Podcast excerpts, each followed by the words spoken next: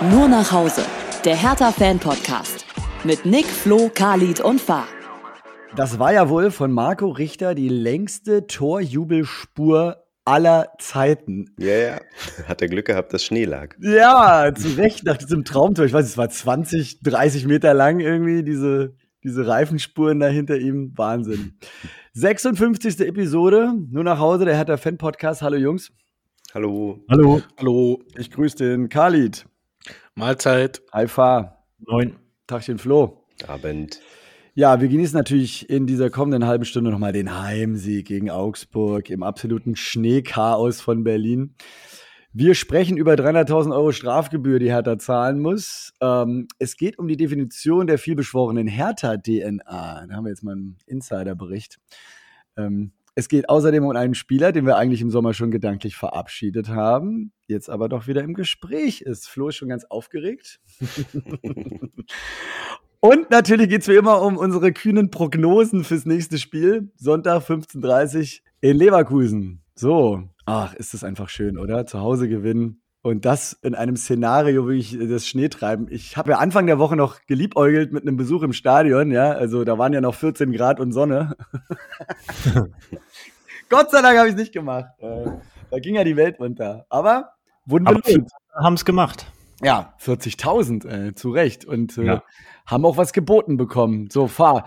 Willst du gleich mal direkt einsteigen? Und zwar natürlich in diesen Erinnerungen schwelgen, aber erklär doch mal, warum kann Hertha plötzlich doch Abstiegskampf? Was ist da los auf einmal in den Köpfen? Also ich glaube, die Hauptursache ist immer noch die Systemumstellung. Es funktioniert einfach gut. Das System ist ja auch beibehalten worden. Es gab jetzt keine Wechsel. Fraglich war noch, ob Niederlechner spielt oder nicht. Unser lieber Zuhörer, der Andi, der war da äh, schon im Thema. Der hatte das, glaube ich, die Woche schon mal gedroppt, dass das ja sein kann, dass der nicht spielt, mhm. weil es eine Vertragsstrafe oder eine Klausel gibt, wenn er gegen seinen Ex-Verein spielen sollte, dann wird Kohle fällig. Das ähm, werden wir aber, glaube ich, später noch anreißen Absolut. oder mal kurz besprechen. Habe ich auch eine Meinung zu im Übrigen, wen es interessiert. ähm, aber äh, hat jetzt nichts mit dem Spielverlauf und mit dem Sieg zu tun. Also meiner Meinung nach grundsätzlich äh, liegt nach wie vor am System. Äh, kurz vor Spielbeginn, er stand schon auf dem Zettel, musste dann doch passen, hat sich dann wohl beim Aufwärmen oder irgendwie kurz zuvor verletzt, Hüfte, Rücken, irgendwie sowas. Also da musste dann kurzfristig improvisiert werden. Äh, Rochel kam dann für ihn rein, änderte aber nichts am System. Dreierkette, 3-3-2-2 weiter so gespielt, Nankam und Niederlechner dann tatsächlich in der Startelf. Und so ging es eigentlich fröhlich weiter, wie auch in den anderen Spielen, mit einem großen Unterschied, äh, oder was heißt großer Unterschied? Hertha hat das jetzt defensiv noch besser gemacht. Also ich fand, die standen wahnsinnig gut, wahnsinnig kompakt, waren sehr konzentriert und haben einfach ein sehr solides Spiel abgeliefert und am Ende des Tages einen mehr als verdienten Arbeitssieg errungen, aus meiner Sicht. So habe ich es jetzt erstmal gesehen, ohne jetzt auf Details einzugehen. Das würde ich jetzt mal jemand anderem überlassen. Die wunderschönen Tore zum Beispiel. Ja, es gab ja einen Strahl von einem Tor. Flo, willst du das nochmal Revue passieren lassen? Ich glaube, es war in Folge einer Ecke. Ne? Der Ball äh, wurde, äh, war ein Befreiungsschlag von unserem allseits geliebten und ehemaligen Hertaner Arne Meyer. Und der hat den Ball gar nicht richtig erwischt und der landete, landete dann direkt bei Marco Richter und der zog ab und der kann schießen, das wissen wir. Und da hat natürlich das feuchte Geläuf sozusagen oder das glitschige Geläuf äh, sein Übriges getan. Der Ball schlug ein, rechts unten. Und da sah der Torwart von Augsburg überhaupt nicht gut aus. Ne? Also wir nehmen das dankbar mit. War ein ordentlicher Schuss, ist eingeschlagen, aber den hätte er halten können. Sei es drum, es war äh, wichtig, es war der Dosenöffner für Hertha, beziehungsweise Hertha hat zu dem Zeitpunkt einfach viel mehr getan gegen Augsburg als die Augsburger selber die waren extrem passiv. Ich muss dir recht geben, Fahr. Ähm, die Abwehrleistung war wirklich grundsolide von beiden Mannschaften bis zu dem Zeitpunkt. Aber was Augsburg fürs Spiel getan hat, war ja, geht ja gegen Null. Die haben ja, sind ja überhaupt kein Risiko eingegangen. Die haben gedacht, wir holen hier den Punkt, ja, gegen den mhm. Abstieg. Wenn wir Glück haben, schießen wir ein Tor, aber davon waren sie ganz weit entfernt. Und so sind sie auf Nummer sicher gegangen und haben halt äh, gesagt, wenn wir einen Unentschieden holen, dann sind wir, halten wir härter auf Distanz. Ja, das hat sich halt gerecht. Ja. Ähm, erste Halbzeit ganz, ganz krampfig von beiden Mannschaften. Sie haben sich regelrecht neutralisiert im jo. Mittelfeld. Ähm, wobei man sagen muss, auch, zu, äh, auch in dieser Halbzeit hatte Hertha ein bisschen mehr Möglichkeiten, ein Tor zu schießen. Man erinnere sich an den ersten Schuss von ähm, Florian Niederlechner, der leider wirklich Mhm. sehr, sehr schwach am Tor vorbeiging. Und dann später auch noch den fulminanten Kracher von Nankamp, der übers Tor ging. Beides nicht aufs Tor, wie gesagt, recht ungefährlich, aber immerhin Szenen, die hätten zum Erfolg führen können. Ansonsten war da nicht viel in der ersten Halbzeit. Und aus meiner Sicht hat äh, Schwarz dann auch zu Recht den ein bisschen überforderten Nankamp rausgenommen und Luke Bacchio reingebracht und da kam dann richtig Schwung in die Mannschaft. Ne? Ähm, ansonsten gebe ich dir auch recht, die Systemumstellung Fahr, die ist ganz, ganz viel wert, aber eben auch, und das muss ich immer wieder erwähnen, das wichtigste Puzzleteil für mich, Tolga Sigerci, der sich wirklich wieder gezeigt hat in dem Spiel als Organisator, als Mann, der immer anspielbar ist und als wirklich ja auch Spielzerstörer, wenn der Gegner den Ball hat. Hat er auch noch ein extra Lob bekommen von Sandro Schwarz. Der hält sich ja immer so ein bisschen zurück, aber hat er gemacht. Es ist irgendwie so ein verlängerter Arm. Und äh, wie, wir, wie wir und ihr das ja schon alle ordentlich analysiert habt, auch in den letzten Episoden, äh, ist es genau das, was bei uns gefehlt hat. Ne? Dieses fehlende Puzzlestück, um dieses System irgendwie zum Laufen zu bringen. So, und eine kleine Sache Ja. noch, sorry, ganz kurz. Äh, die Standards hat Hertha auch sehr gut verteidigt. Im, das ist noch ein Unterschied zu den Spielen. Jetzt lass mir doch auch mal was übrig. Ah, sorry, ey. Das lag mir so, das lag mir Deswegen so hab auf ich der leider nicht gesprochen. Aber dann, dann, dann sag es doch noch mal, bitte. Kali, du kommst natürlich auch noch an die Reihe. Ähm, am Ende hat der Kommentator auch immer wieder betont, es ist ein echt heftiges Abstiegskrampfspiel. Ja? Also kein Leckerbissen äh, für wahre Fußballfans, die nur einschalten, um tolle Torraumszenen zu sehen. Die hat bestimmt trotzdem was gefallen. Und gleichzeitig noch die Frage, Dodi Luke Bacchio jetzt als Joker irgendwie nur noch unterwegs. Ist das besser für ihn oder für uns am Ende? Ähm, nein. Also ich fange mal mit der ersten Frage an. Mir hat schon noch einiges gefallen. Also weiterhin ähm, die Intensität, die an den Tag gelegt wurde. Also wir haben uns ja auch wirklich in die in die Zweikämpfe richtig reingehauen und das war ähm, schön zu sehen, dass es halt nicht nur eine Momentaufnahme war gegen Gladbach und Dortmund, sondern jetzt auch gegen Augsburg nahtlos fortgesetzt wurde. Das ist auch ein wichtiges Puzzleteil. Einfach die Intensität, auch die Zweikampfhärte, zum Beispiel auch bei der Niederlechner Chance. Klar hat er den äh, ein bisschen stümperhaft neben's Tor geschoben, aber wie er vorher den Körper reingeschoben hat und den Ball behauptet hat, das war schon sinnbildlich, fand ich. Also das war auch gut und das ist mit ein Schlüssel. Was auch noch sehr gut war, neben ähm, der guten Verteidigung der Standards ausnahmsweise mal, war ähm, die Effizienz. Wir haben nicht viele Torchancen gehabt, wie, wie Flo und Fahr ja schon richtig ähm, analysiert haben.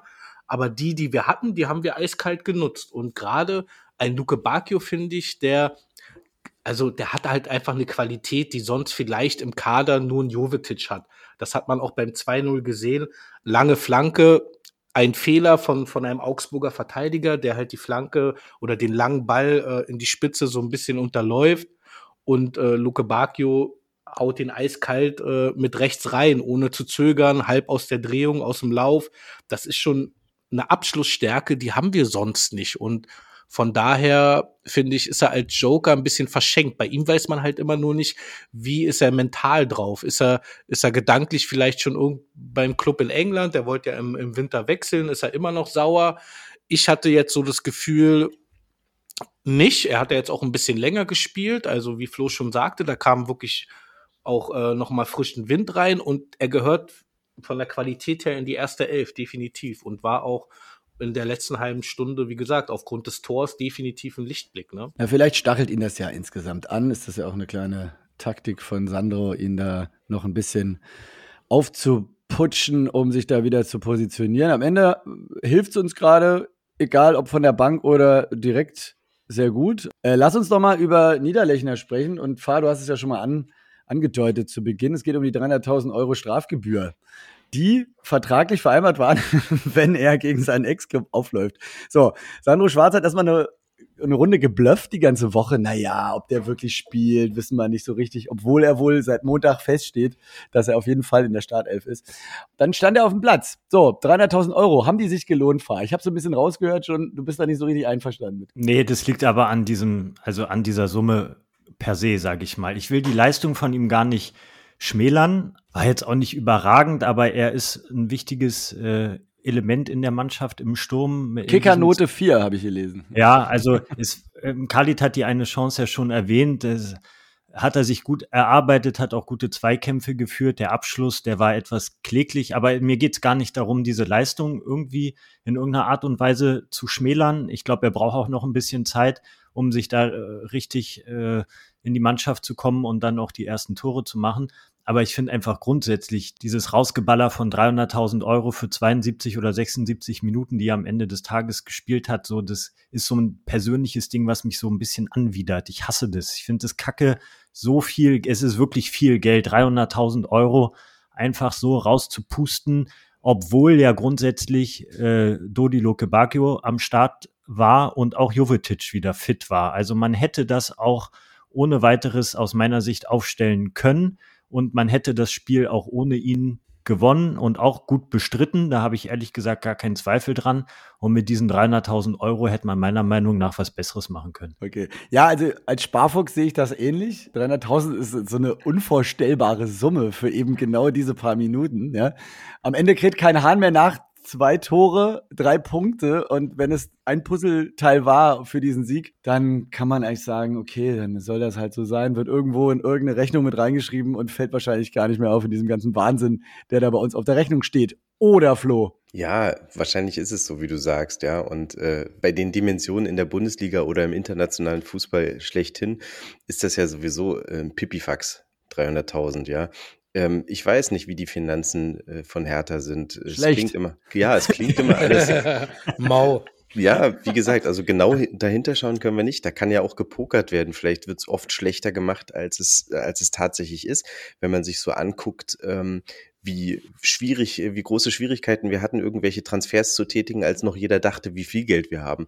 Und deswegen ist es ja so, also jetzt macht man sich vielleicht noch ein bisschen schlechter. Gut, es gibt natürlich auch bei so einer Mitgliederversammlung nackte Zahlen, aber wenn man sich sowas erlauben kann, dann muss das Geld ja irgendwie da sein. Ähm, ich fand die Entscheidung nicht so falsch, weil diese Mannschaft, so wie sie gespielt hat, eben ähm, funktioniert hat, auch wenn Niederlechner nicht getroffen hat. Und äh, Khalid hat es ja schon gesagt, der hat nicht nur diesen einen Ball selbst erkämpft, den er dann kläglich ver vergeben hat, äh, sondern er hat äh, insgesamt in der ganzen ersten Halbzeit die Bälle festgemacht, die dann eben dazu geführt haben, dass wir ballsicherer waren, dass wir ähm, dem ganzen äh, zu erwartenden äh, Angriff von äh, Augsburg, der dann ja ausblieb, auch standhalten konnten. Also da waren die Räume eng und da arbeiten die ähm, Stürmer eben mit, äh, allen voran eben der Niederlechner und dementsprechend finde ich das keine falsche Entscheidung. Außerdem scheint er wahnsinnig beliebt zu sein und äh, seine Spielweise auch sehr, sehr beliebt zu sein und von daher ich meine, das ist ein Teamspieler und Luke Bacchio ist ein Ego-Zocker. Das muss man so knallhart sagen. Und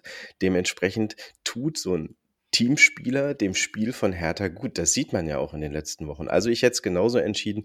Es ist nicht meine Kohle, die Hertha da rausbläst. Und wenn sie es leisten können, dann müssen sie es eben machen. Kali, du zahlst als einziger ja. Beitrag. du doch auch, Nick, für deinen Sohn, oder nicht? Nee, der ist noch gratis. Ah, stimmt, der ist gratis. Okay. Aber äh, Khalid, vielleicht war bei dir der ein oder andere Euro bei dieser Entscheidung mit dabei. Naja, als, als Finanzminister würde ich der Argumentation von, von Fahr folgen, aber da ich halt nicht Finanzminister Finanzminister der Hertha bin, sondern das ja schon von mehreren Perspektiven aus betrachten muss und für mich ja die sportliche Perspektive dann doch schon an vorderster Front steht, würde ich da auch mit Flo mitgehen, weil er halt ähm, eine Qualität reinbringt, die wir sonst nicht haben. Konga fällt ja noch aus, aber er bringt ja halt eine Körperlichkeit mit, die sonst keiner hat. Und er ist darüber hinaus halt noch passsicher und kann, wie Flo schon richtig gesagt hat, auch ähm, Bälle festmachen. Von daher, er hat eine Qualität, die wir sonst nicht haben. Und da kann ich mitgehen, auch wenn natürlich 300.000 hm, ist, es ist, äh, ich würde eher sagen, es ist scheiße verhandelt. Also vielleicht hätte man da noch mal anders verhandeln sollen, aber hinten raus äh, wird wird ähm, das Finanzministerium bei Hertha ja auch diese Entscheidung wohl überlegt haben. Also wir werden jetzt deswegen nicht Insolvenz anmelden. Von daher alles richtig gemacht. Gut, äh, ich glaube, wir können Augsburg abhaken und mal ein bisschen weiter in unserer äh, Agenda hier voranschreiten. Es geht um diese vielbeschworene Hertha DNA, die ja auch in diesem Hertha-Austauschtermin, ne, 10. Februar ist jetzt schon eine Weile her, Aufwärmhalle Olympiastadion, da war ja keiner von uns dabei, aber so ein bisschen habe ich nur im Nachhinein gehört, dass das wohl sehr interessant war, irgendwie auch sehr ehrlich. Kai Bernstein hat direkt irgendwie gesagt, hört, äh, packt eure Handys alle weg, irgendwie bitte jetzt hier nicht irgendwie wild auch noch was rausposten und twittern, sondern lasst uns einfach ein bisschen mal unterhalten über die Themen, die euch wirklich interessieren. Und also das war zum Beispiel interessant. Ein Punkt war noch, dass äh, sie sich jetzt wohl nicht komplett für Sandro Schwarz ausgesprochen haben. Also da kam richtig die Frage wohl, geht ihr mit ihm in die zweite Liga? Er druckste wohl das Podium so ein bisschen rum. Das war das Einzige, wo es ein bisschen so, ja, ein bisschen wie so ein Geschmäckler irgendwie war. Am Ende geht es aber auch da immer wieder um diese Hertha-DNA und äh, Fahr, du hast im Vorfeld des Spiels im Interview einem Insider zugehört. Erzähl nochmal. Ja, also vor dem Spiel bei Wow oder Sky ähm, wurde der Thomas Bräuch interviewt. Das ist der neue Leiter Methodik in der Hertha-Akademie. So nennt er sich eigentlich eher so für die Jugendmannschaften und äh, so weiter zuständig. Aber der hat mal erklärt, worum es da überhaupt geht und was man überhaupt unter oder was sich der Verein darunter vorstellt unter dieser Hertha-DNA oder der Berliner Weg. Äh, es gibt ja verschiedene Synonyme dafür und jeder fragt sich immer, ja, what the fuck, was ist das überhaupt? Also, was stellt ihr euch denn da nun vor? Und das erste ist, was er erklärt hat, also die Roots und die Basics des Ganzen sind Berlin hat viele Straßenkicker, viele äh, Käfige, wo viel gezockt wird.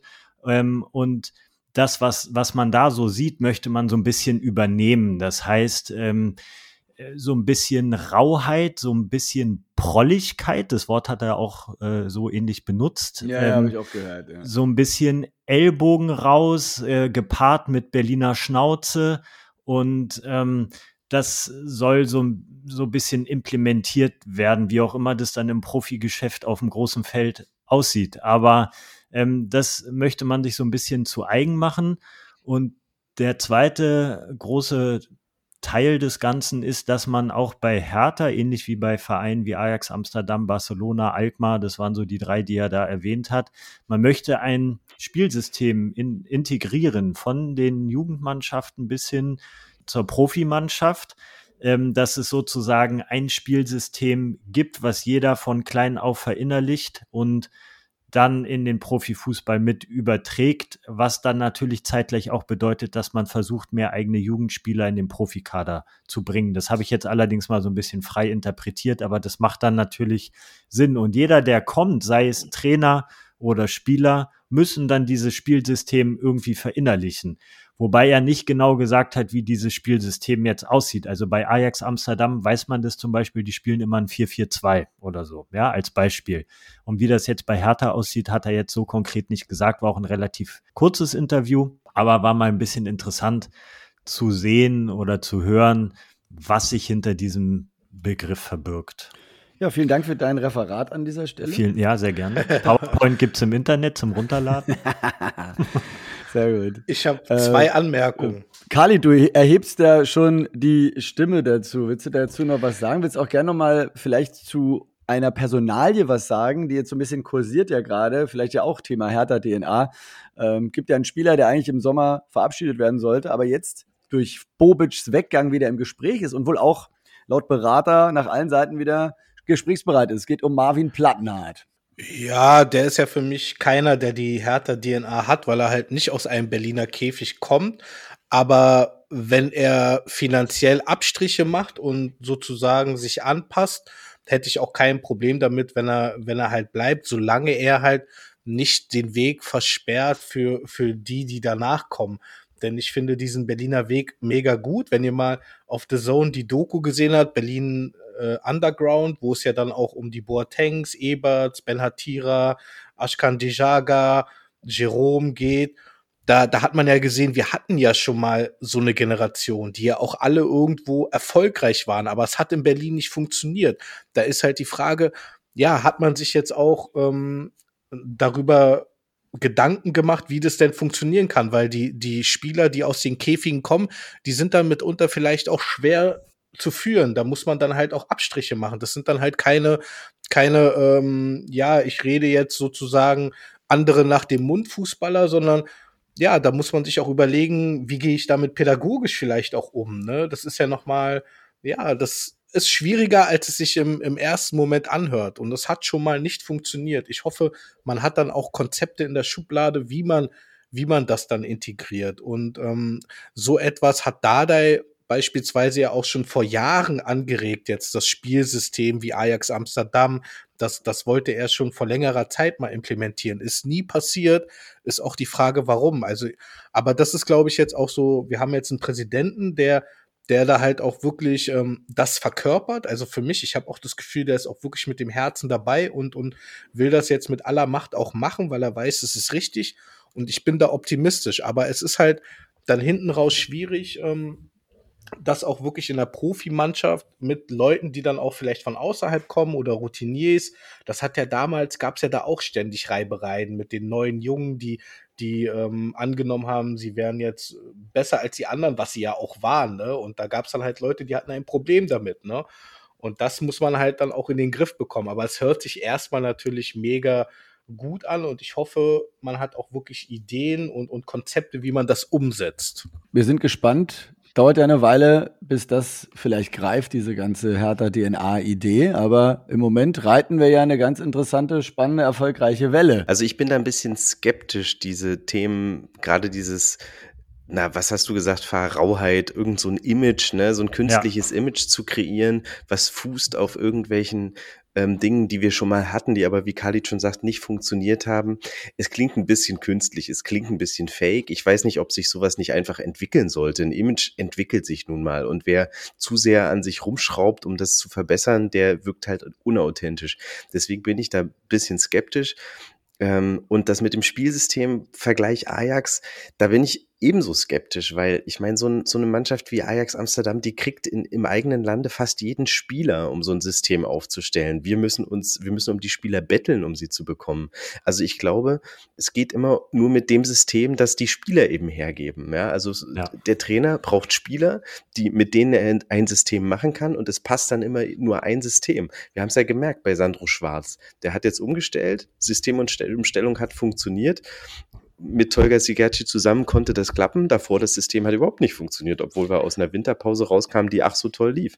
Ja, also von daher, ich glaube, wenn du jeden Spieler kriegst, der dafür geeignet bist, äh, ist, dann kannst du so ein System kreieren, so ein System entwickeln, auch über Jahre und nachhaltig, aber nicht als härter. In der Hinsicht Amsterdam mit Berlin zu vergleichen, ich glaube, wir haben in Berlin echt schon genug Potenzial auch an, an, an guten Spielern. Das habe ich ja auch schon mal in einem vorherigen Podcast erwähnt, wenn man sich einfach mal anschaut, was in den letzten zehn Jahren sozusagen aus der Hertha-Akademie in den Profifußball kam. Da haben wir, glaube ich, genug Auswahl. Wir brauchen gar nicht zwingend irgendwie aus anderen Regionen jetzt junge Fußballer abwerben, weil wir einfach in Berlin echt viel, viel, viel viel Potenzial auf den Straßen haben. Ne? Frage ist halt nur, ob das Bundesliga tauglich sein kann. Das ist natürlich der Kasus Knacktus. Und so. warum immer so festlegen? Ne? Also du bindest dir selber Fesseln an. So, also ich finde, Flo hat das völlig richtig gesagt. Das System entscheidet sich nach der Spielerqualität und nach dem Kader, den du hast nicht umgekehrt. Aber wird man sehen. Hm? Muss man mal abwarten. Wir wollten also, ja nur mal erörtern, was sich dahinter verbirgt und worum es geht. Bis das greift, haben wir ja noch ein bisschen Zeit. Ich glaube, bis Sonntag klappt das nicht mehr.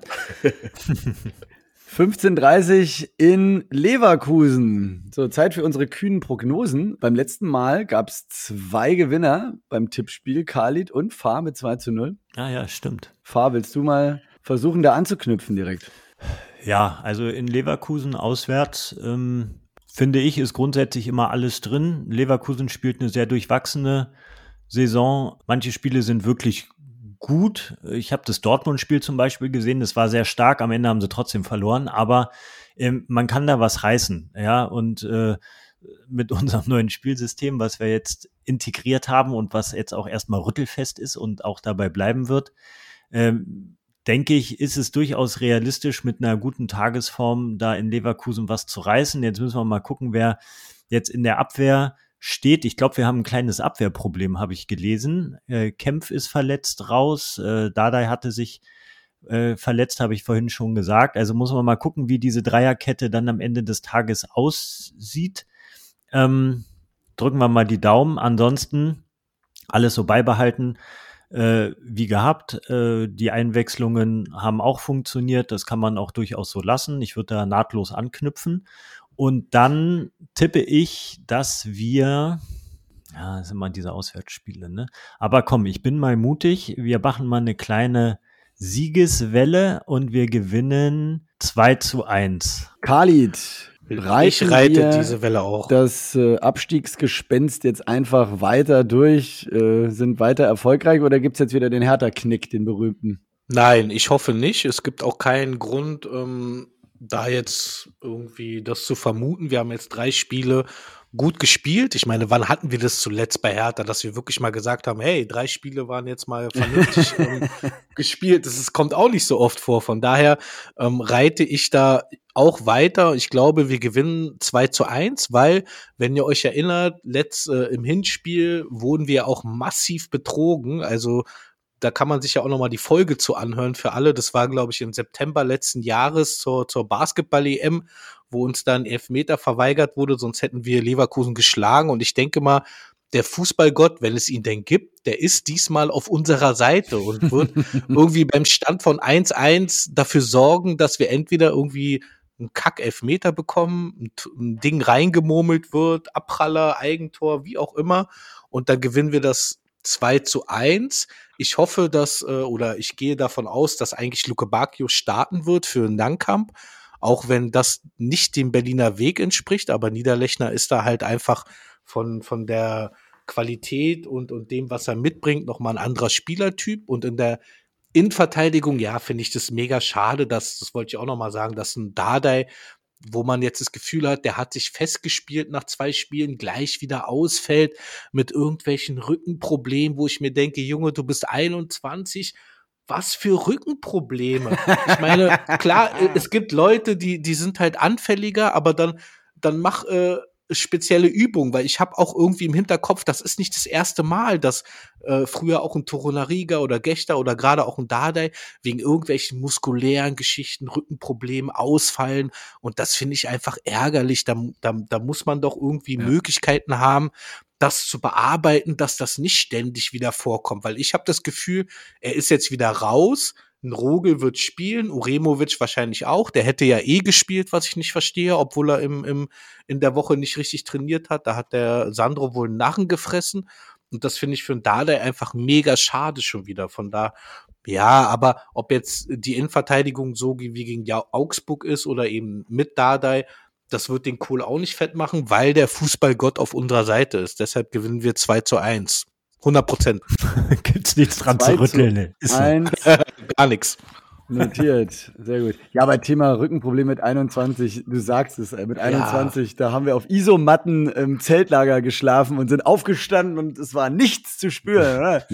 Das geht jetzt nicht mehr. Drei Hast Tage, drei Tage Schmerzen geschafft, ey, und nicht auf dem Fußballplatz. Flo, wir starten von, von dem wunderschönen Platz 14 in diesen Spieltag rein. Wo werden wir landen? Na gut, weiter hoch wird schwer mit vier, vier Punkten Rückstand, aber wenn wir siegen, können wir den Platz zumindest bestätigen. Ähm, und das erhoffe ich mir natürlich sehr. Ich bin auch dazu geneigt, 2 zu 1 zu sagen. Aber eins will ich nochmal zu Dardais Rücken vorweg sagen. Auch einen Rücken kann man sich zerren, ja, und das kann jeder in jedem Alter. Wer weiß, ob es nicht eine Zerrung ist, ja. Ähm, hätte, wäre, wenn. 2 zu 1 finde ich einen guten Tipp, dem schließe ich mich an. Wir sind halt leider auch mit einer guten Abwehr immer noch sehr, sehr anfällig für schnelle Spieler oder die machen uns Probleme und das haben wir in Dortmund gesehen und dann hat von Leverkusen halt, da gibt's ja einige schnelle Spieler, zum Beispiel den Diaby, die werden nicht so viel reißen gegen unsere Defensive, habe ich das Gefühl, aber diese schnellen äh, Gegenstöße, die werden dafür sorgen, dass wir mindestens ein Tor kassieren und dabei bleibt's aber dann auch. Ansonsten kann ich so wahnsinnig viel nicht dazu sagen, außer dass ich glaube, dass Kempf zu dem Zeitpunkt wieder fit sein wird, weil der hatte ja irgendwie nur ein blaues Auge. Also von daher denke ich schon, Kempf, Uremovic, Rogel Wer mir nicht so gefallen hat gegen Augsburg war Plattenhardt, den, der kann ruhig wieder auf die Bank. Der kann auch gern gehen, wenn der Vertrag ausgelaufen ist. Das wollte ich auch nochmal dazu sagen. Ansonsten würde ich tatsächlich auch Nankamp wieder eine Chance geben. Der ist so unbedarft, der hat zwar gegen Augsburg kein Land gesehen, aber der war halt am richtigen Fleck, als mal eine reinkam. Eine Flanke im Spiel gegen Gladbach war es, glaube ich, genau. Und so wollen wir den sehen und das ist eben so ein Spieler, der dann in der äh, vordersten Front fehlt. Luko Bacchio zu eigensinnig, außerdem als Joker irgendwie wertvoll, fand ich und deswegen würde ich ihn lieber von der Bank sehen und dann werden wir, wie gesagt, auch 2-1 gewinnen dritte Mal 2 zu 1 notiert. Ich würde euch gerne alle glauben. Ich würde auch gerne diese Erfolgswelle weiter reiten, aber ich kenne halt auch unsere Hertha und es gibt immer diese kuriosen Momente, diese Knicke in der Leistungskurve, die keiner erklären kann. und ich glaube, aus heiterem Himmel passiert genau sowas. Deswegen, ich will hier nicht äh, den Teufel an die Wand malen. Wut ihn äh, aus. Das ist, ein Bauch, ist ein Bauchgefühl. Das ist ein reines Bauchgefühl. Ich bin bei 2 zu 2 und ich glaube, es äh, wird trotzdem ein spannendes Spiel, aber es wird jetzt nicht einfach weitergehen mit, mit drei Punkten. Das kann ich mir nicht vorstellen. Da lieb ich und kenne ich unsere Härte einfach schon zu gut. Wir freuen uns auf ein schönes Spiel am Sonntagnachmittag, ja, also Wochenende ist schon fast durch. Wir kennen alle Ergebnisse. Dann kommen wir noch mal ran und äh, verabschieden uns jetzt mit einem Schmunzler aus Südkorea. Wenn wir Fans haben, Ach ja. wenn wir Fans haben, ja, Podcast-Fans aus Südkorea, also es tut mir wirklich leid. Ich weiß nicht, was ihr euch da überlegt habt. Ne? Aber ich glaube nicht, dass es funktioniert mit Jürgen Klinsmann. Ja, ich ich, ich habe so eine Ahnung.